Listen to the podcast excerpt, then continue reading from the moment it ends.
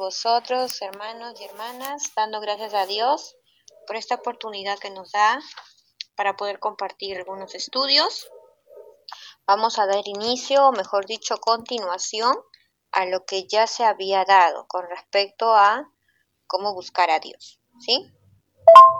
Bien, vamos a hacer un pequeño resumen desde lo que hemos dicho hace ya dos semanas, dos semanas atrás, sobre el tema mencionado, ¿ya? Ya falta poco, hoy día vamos a ver el tema de, de mm, los procesos para la preparación del corazón. Hoy día vamos a, hoy día vamos a hablar sobre el punto 1, que es la instrucción. Y con la ayuda de Dios tal vez este continuemos con el segundo proceso que es la limpieza del corazón. Pero por ahora nos vamos a enfocar en el paso número uno o en el primer proceso. Pero para ello voy a hacer una repetición breve sobre ya lo mencioné, sobre lo mencionado anteriores semanas. ¿Ya mis hermanos? Cuando buscamos a Dios, dijimos Deuteronomio 4:30, capítulo 4, verso 30. En esta oportunidad no les voy a poner textos bíblicos, solo van a hacer audio, ¿ya? Deuteronomio capítulo 4, verso 30 dice, Cuando estuvieres en angustia y te alcanzaren todas estas cosas, si en ese momento, si en ese momento que estamos pasando situaciones difíciles, nos volvemos a Dios, entonces Él nos escuchará. ¿Ok? Ahora, también mencionamos Deuteronomio 4:29. Perdón, Jeremías 54.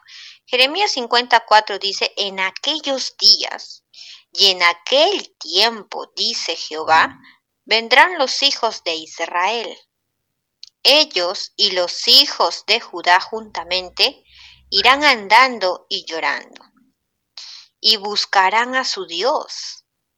Mm, interesante este verso, Jeremías capítulo 50, verso 4 dice, lo buscarás, juntando con Deuteronomio capítulo 4, verso 30, donde menciona, cuando estuvieres en angustia, entonces en aquellos días vendrán los hijos de Israel y buscarán a su Dios y buscarán a Jehová su Dios. Entonces, cuando buscamos a Dios, por lo general lo buscamos en angustia, en tribulaciones, en angustias, en tristezas, en faltas, ¿no?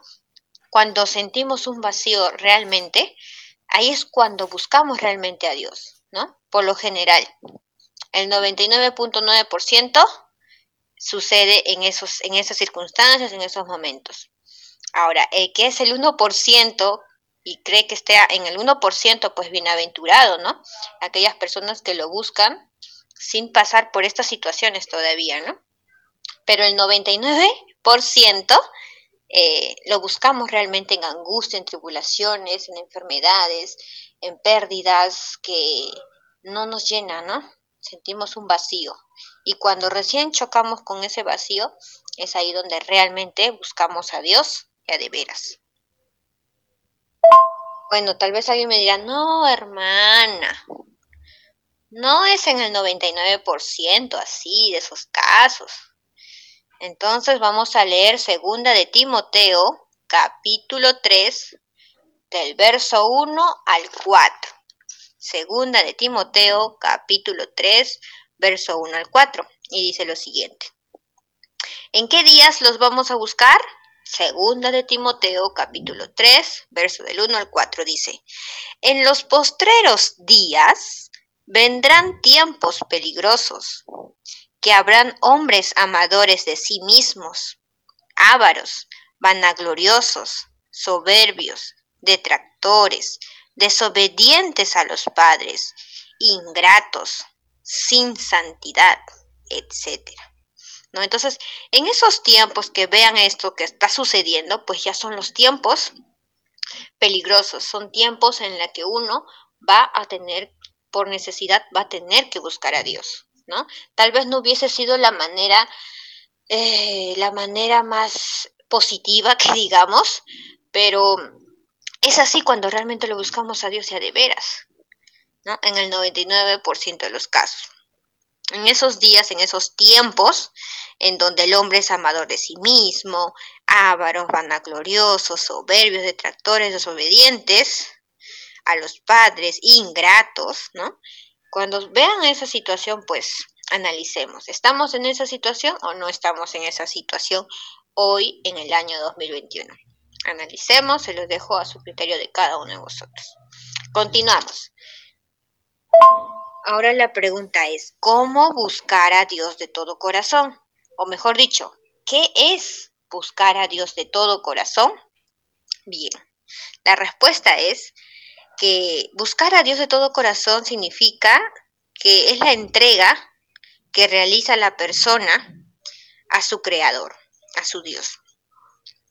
Es la entrega que realiza esa persona al querer conocer a su creador y lo hace con una fuerza que nace de su interior, lo cual le impulsa a buscar a Dios. Jeremías capítulo 29, verso 3. Y me buscaréis y hallaréis y me hallaréis, porque me buscaréis de todo vuestro corazón. Ya que es una afirmación muy clara que Dios hace, ¿no? Para un futuro. Y me buscarán, dice Dios, y me hallarán. ¿Por qué? Porque me buscaron de todo vuestro corazón. O sea, de de veras. Poned pues ahora vuestro corazón y vuestros ánimos en buscar a Jehová vuestro Dios. Y por lo tanto Dios nos dice, ¿no? En Primera de Crónicas, capítulo 22, verso 19, nos recomienda y nos dice esto. Poned pues ahora vuestro corazón y vuestros ánimos. ¿En qué? ¿En qué debemos poner nuestro corazón y nuestro ánimo? En buscar a Jehová vuestro Dios. Ahora, eso con respecto a qué cosa es buscar a Dios de corazón. Ahora, con respecto a qué implica eso, qué implica buscar a Dios, implica, implica que la persona decide. O sea, la misma persona es la que va a decidir si buscar o no a Dios. Ahora, ¿qué implica esto? Implica seguir un proceso, un proceso de cambios, pero no un proceso de cambios de la otra persona, sino de sí misma, de su propia vida. Ahí empieza realmente la búsqueda a Dios. Y esto implica decidirse a seguir un proceso de cambios en su vida. ¿Ok? Ahora, ¿cómo preparamos nuestro corazón? Muy bien, ya que Dios quiere nuestro corazón y quiere que lo buscamos de corazón, ahora y ya sabemos lo que implica buscar a Dios de corazón, pues implica seguir un proceso, muy bien. Entonces, si yo busco a Dios, voy a seguir un proceso y ese proceso implica que voy a hacer cambios en mi vida, en mi propia vida, ¿no? Entonces, y ahora, si eso implica también mi corazón, ¿cómo tengo que preparar a mi corazón? Si es como decir la herramienta necesaria, para llegar a buscar la herramienta básica para comenzar a buscar a Dios. Ahora, la pregunta sería, ¿cómo preparo mi corazón? ¿Cómo preparamos nuestro corazón? A través de la instrucción en el conocimiento de Dios. ¿Por qué? Porque nos va a hacer conocer en qué estamos mal y de esa manera vamos a corregir nuestra forma de vida, nuestra forma de actuar, nuestra forma de pensar. Muchas cosas van a cambiar en nosotros si lo buscamos de corazón. ¿Ok?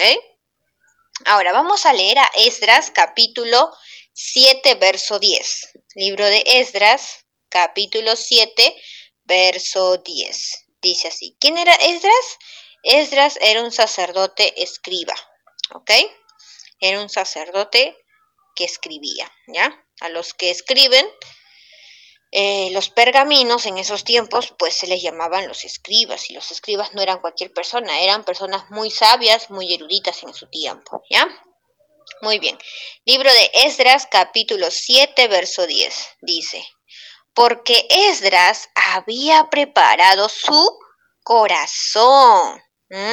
Acá tenemos un ejemplo claro de cómo preparar nuestro corazón Esdras fue un ejemplo de ello, dice así, porque Esdras había preparado su corazón, o sea que se necesita preparar el corazón. No es suficiente con tener un corazón y ya. Mm, mm, mm, no, no, no, no. Necesita una preparación para buscar a Dios. ¿Ok? Porque con lo que vamos a buscar no es algo sencillo. Es algo complejo que vamos a tener que usar mucho razonamiento, mucha observación, mucho, mucho criterio. ¿Ya? Ahora, Esdras había preparado su corazón. Muy bien. ¿Y para qué Esdras habrá preparado su corazón? El mismo texto nos va a responder. Dice, para inquirir la ley de Jehová. Para inquirir la ley de Jehová, uno, y para hacer, dos, y enseñar a Israel mandamientos y juicios. Acá hay muchas cosas que Esdras tuvo que hacer. Dice, Esdras preparó su corazón. Muy bien. Paso uno, preparó su corazón. Luego, ¿para qué preparó su corazón? Para inquirir en la ley de Jehová. Y para hacer, o sea, para hacer, para cumplir, ¿ok? Y para enseñar. Una vez que medita, estudia la ley y luego la pone por obra, entonces luego viene la enseñanza. La enseñanza al pueblo de Israel con respecto a los mandamientos y juicios. ¿Ok? Libro de Esdras, capítulo 7, verso 10. Con este texto pasamos a los procesos de preparación del corazón. ¿Cuáles son esos procesos, hermana? Muy bien. Hace dos semanas mencionamos que habían cuatro procesos o cuatro etapas. La primera etapa era la instrucción, la segunda, el segundo proceso es la limpieza del corazón, la tercera son las armaduras de Dios y por último la ayuda de Dios, ¿ok? Así las consideré en los cuatro procesos para preparar nuestro corazón. Pero eh, analizando nuevamente estos procesos, me di cuenta que en realidad hay dos nada más. Una es la instrucción y dos es la limpieza del corazón. Esos son los dos procesos más importantes que hay para preparar nuestro corazón. Ahora, las dos últimas herramientas son complementos, son ayudas para poder cumplir los dos primeros, ¿sí? Por lo tanto, lo considero así, ¿no? Considero que hay dos procesos en la preparación del corazón. Primer proceso, la instrucción y segundo proceso, la limpieza del corazón. ¿Ya? Hoy día vamos a hablar del primer proceso, que es la instrucción. ¿Ok? El primer proceso es la instrucción. Para conocer o saber algo, tenemos que aprender o estudiar a profundidad de la cosa que deseas saber. Igual pasa con Dios. Por ejemplo, queremos ser doctores, queremos ser ingenieros, queremos ser administradores, etcétera, etcétera, cualquier carrera que elijan, pues primero tienen que instruirse. Y para ello, pues uno se matricula en la universidad, eh, recibe clases de un maestro, pasa por pruebas, exámenes, ¿no? Igual mismo, no hay otra, no hay nada distinto con Dios. De todas maneras, si uno quiere conocer a Dios, hay que instruirse y para ello tenemos un manual. Y ese manual está escrito todo lo que necesitamos saber. Y ese manual son las Sagradas Escrituras, es la ley real, es nuestro maestro que vino y nos explicó a detalle, aunque a veces no lo entendamos, pero va a llegar un momento en que la van a entender, chicos, no se preocupen. Pero por ahora tenemos las escrituras, tenemos la ley real, entonces ya es un manual y tenemos la instrucción ya dadas. Entonces, igual pasa con Dios. Debemos instruirnos en los diez mandamientos para conocer a ese ser que tanto ansiamos amarlo. Si no, solo serán palabras, creencias sin bases. Y para creer tenemos que saber lo que hemos creído. ¿Ok? Muy bien. Ahora, si decimos, bueno, yo creo en Dios y ni siquiera leo las escrituras, ¿cómo puedo estar seguro o segura de que creo en Dios si ni siquiera nos estamos instruyendo? En el caso que no fuese así. Y si en el caso que fuese que nos estamos instruyendo, entonces estamos por buen camino y podemos decir que creemos en Dios. ¿Por qué? Porque nos estamos instruyendo y estamos obteniendo bases, bases sólidas que con el tiempo nos va a servir para construir o para formar mm, otros conocimientos, nuevos conocimientos más eh, avanzados y más fortalecidos vamos a salir de aquí. Pero si no es así, entonces, mis queridos hermanos y hermanas, estamos perdiendo tiempo. Sí, estamos perdiendo tiempo. Y eso es algo que no debemos hacer. ¿no? Por ello dice, debemos estar seguros de lo que hemos creído. Ahora, si en la calle nos preguntara, ¿usted cree en su maestro? ¿Usted cree en la ley? ¿Qué le podemos decir? ¿Estaremos eh, sólidos en responder esas preguntas que a simple vista parecen muy sencillas, pero que en realidad mueven muchas cosas.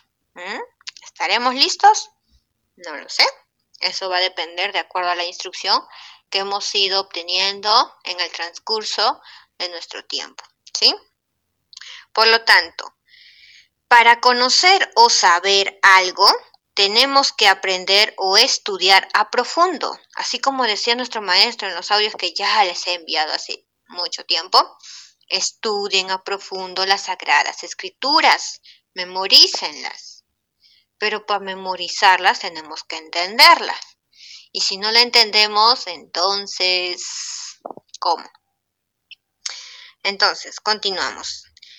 Y por lo tanto, si solo serán, eh, perdón, para creer tenemos que saber la cosa creída. Si nosotros hemos creído en algo, hay que confirmar, ¿no? Hay que ver muy bien, yo creo en esto por este motivo, por este motivo y por el otro motivo. Muy bien. Entonces realmente crees.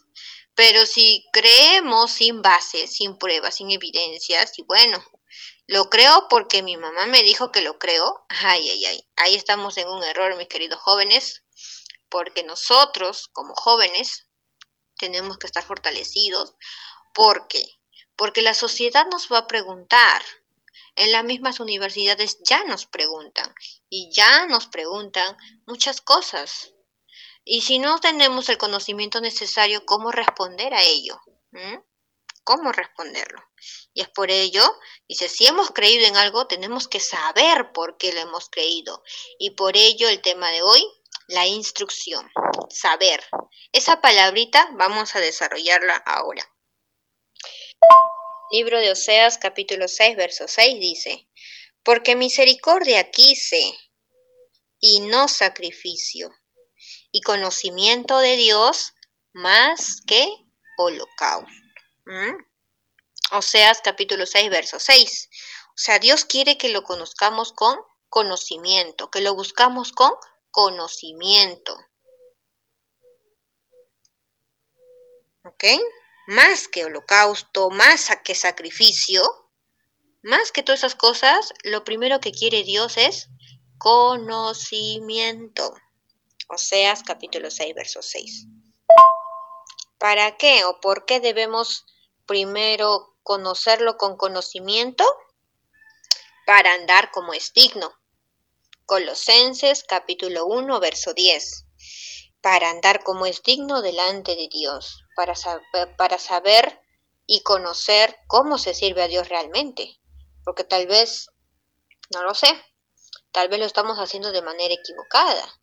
Y es por eso que Dios no nos escucha, no vemos resultados, no vemos cosas, ¿no? No vemos eh, respuestas tal vez a nuestras dudas entonces tal vez no lo estamos haciendo como se debe, ¿no?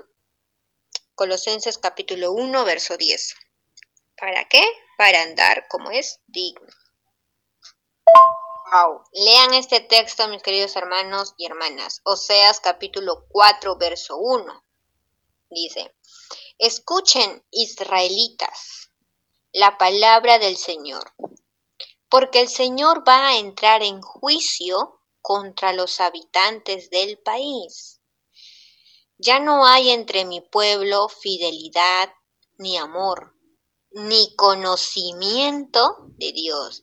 Y por esa causa vamos a entrar a juicio. No es algo que... Y esto se aplica al israelita, hermanos. O sea, se aplica a nosotros que somos conocedores, entre comillas, conocedores de la ley. Esto no se va a aplicar al gentil. Como dice el maestro en uno de sus audios, el, gentil puede tener mil errores y Dios lo puede perdonar, pero al israelita, que ya conoce la ley, pues ahí no está nada fácil. Entonces, tengamos en cuenta estas palabras. Oseas capítulo 6, verso 6 y Oseas capítulo 4, verso 1. Escuchen, israelitas, la palabra del Señor, porque el Señor va a entrar en juicio contra los habitantes del país. En juicio quiere decir, es como un juez, ¿no? Es como un juez. No quiero decir que es un juez, porque si es un juez lo estamos materializando, ¿ok? Esta es una metáfora, es como un juez, ¿ok? Porque el Señor va a entrar en juicio. Un juez, cuando, se, cuando hay un juicio hay un juez y el juez va a dictaminar su sentencia de acuerdo a lo cometido por cada, por cada persona, ¿no? En este caso, nosotros. Y Dios va a ser nuestro juez. Y le va a decir, muy bien, a ver, hermana Lucy, a ver, durante su estancia de vida en la tierra ha hecho esto, esto, esto, esto todo lo positivo, pero también ha hecho cosas negativas. Así que es esto, esto, esto. Muy bien, lo va a poner en balanza. A ver, lo positivo, las acciones positivas que hizo durante su vida y las acciones negativas que hizo durante su vida. Y de acuerdo a lo que pese la balanza va a ser su veredicto. Y Dios pues sabe cómo lo va a hacer, ¿no? Nosotros no sabemos tal vez, pero es un ejemplo de lo cómo sería el juicio. Y esos juicios, y ahora nosotros como israelitas conocedores de la ley, que somos luz para las naciones, ejemplo para las naciones, vamos a hacer, vamos a entrar a juicio. Y de acuerdo a nuestras acciones, pues seremos sentenciados. Así es que tomémoslos en cuenta, así como dice un himno, ¿no? De la juventud, ¿no? Considera todo lo que hacemos durante la juventud, porque nada se quede en el olvido, mis queridos hermanos, hasta lo más mínimo, hasta el acto mínimo de, actos buenos van a estar presentes y hasta el acto más negativo, mínimo, por muy mínimo que sea, va a estar en la lista. Así es que eso ya va a depender de cada uno de vosotros. ¿Cómo quieren que sea su balanza? ¿Hacia dónde quieren que pese su balanza? ¿Hacia lo positivo o hacia lo negativo? ¿no? Entonces eso ya queda a consideración de cada uno de vosotros. Acá me lo digo a mí primeramente y luego a ustedes, ¿no? Para que lo tengamos en cuenta con nuestros actos como jóvenes. A veces no medimos las consecuencias. Entonces, por ello, mis queridos hermanos, quería recalcar este texto, que es un texto muy, es un texto muy, realmente muy, que nos lleva a tomar conciencia de nuestras acciones como jóvenes, ¿no? Así es que ahí está para reflexionar. Entonces, para conocer hay que saber y para saber hay que instruirse. Y para instruirse hay que estudiar. Muy bien. Hasta aquí es ese proceso, ¿ya? Para saber, porque hoy día, proceso 1 es la instrucción. Dentro de la instrucción hay dos subtítulos. Saber, que estamos analizando hoy día, hay que saber de lo que hemos creído. Y punto dos, conocer. ¿En qué consiste conocer? ¿Ya? Muy bien. Entonces, para saber, detrás de esa palabra saber, hay que instruirse. Y antes de instruirse, hay que estudiar. No hay fórmula mágica acá. Acá no existe de que, bueno, eh, hoy día voy a rezar para memorizarme al día siguiente y, y con eso es suficiente. No, no. Pisemos tierra, por favor. Nada, miren, démonos cuenta en nuestra vida, nada, nada de lo que hemos obtenido fácil es duradero. ¿Ok? Más bien lo que, lo que lleva tiempo, eso es lo que dura más. Por ejemplo, eh, una carrera profesional no fue de la noche a la mañana. Tener una familia no fue de la noche a la mañana. Tener un trabajo no fue de la noche a la mañana. Entonces, todo lo que vale la pena lleva un proceso, lleva tiempo, lleva esfuerzo, lleva sacrificio. Entonces, acá con Dios no va a ser otra excepción. No va a ser, no, no va a ser de una manera mágica o sencilla de que ya, eh, hago mi de alabanzas y ya me memorizo todo. Eh, hago mi oración y ya me memorizo todo. No, mejor llevo la ofrenda y ya me voy a memorizar todo en un rato. Falso. Si queremos creer en eso, bueno. Pero aquí les digo que no es así. En el camino de Dios no es así. No hay nada fácil, no hay nada gratis, no hay nada sencillo. Por ello es, si queremos conocer realmente a Dios, hay que esforzarnos. ¿Ok? Porque lo que vale la pena no es fácil, no viene de la noche a la mañana. Es un proceso y solo los valientes lo conseguirán. Así como una carrera profesional, así como un trabajo, así como una familia, una casa, algo que les haya tomado tiempo es lo que vale más. ¿Ok? El resto, algo corto, algo sencillo, pues no vale la pena. ¿Sí? Ok. Entonces, hasta aquí eh, con lo que es la instrucción. Ahora, vamos a entrar un poquito más a esa palabra saber. Muy bien, según el diccionario, la palabra saber significa conocimiento amplio y profundo que se adquiere mediante el estudio. Saber significa conocimiento amplio y profundo que se adquiere mediante el estudio. Cosa que ya hemos dicho anteriormente según las escrituras y el diccionario lo vuelve a confirmar. Hebreos capítulo 11, verso 6. Verso 6 dice, pero sin fe, esta fe no está hablando de una fe a ciegas, ¿eh? Acá está hablando de una fe con base, con sustentos, con evidencias, con pruebas, con instrucción. No es la fe a ciegas que hemos adquirido, eh, bueno, que hemos adquirido así a ciegas, ¿ok? Que porque mi mamá me lo dijo, porque mi profesor me lo dijo, no, esa fe no. La fe que menciona acá es la fe con pruebas, con evidencias, con bases sólidas. Y dice, Hebreos capítulo 11, verso 6. Sin fe es imposible. No dice que es casi posible, no. Es imposible agradar a Dios. Porque es menester que el que a Dios se allega crea que le hay y que es galardonador de los que le buscan. O sea, acá este texto está confirmando lo mencionado. Dice, sin fe es imposible agradar a Dios. Ahora, ¿queremos agradar a Dios? Muy bien.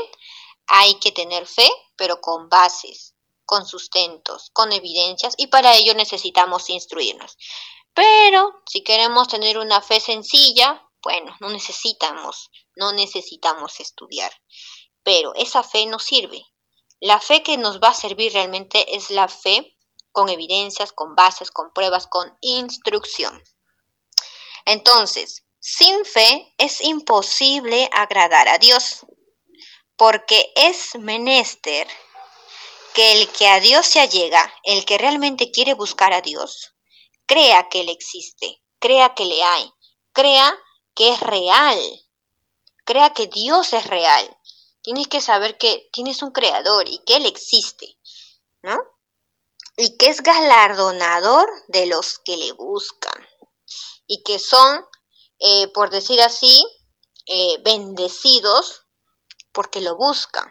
Les voy a mandar la versión NBI que está más clarita, ¿ya? Hebreos 11.1 dice.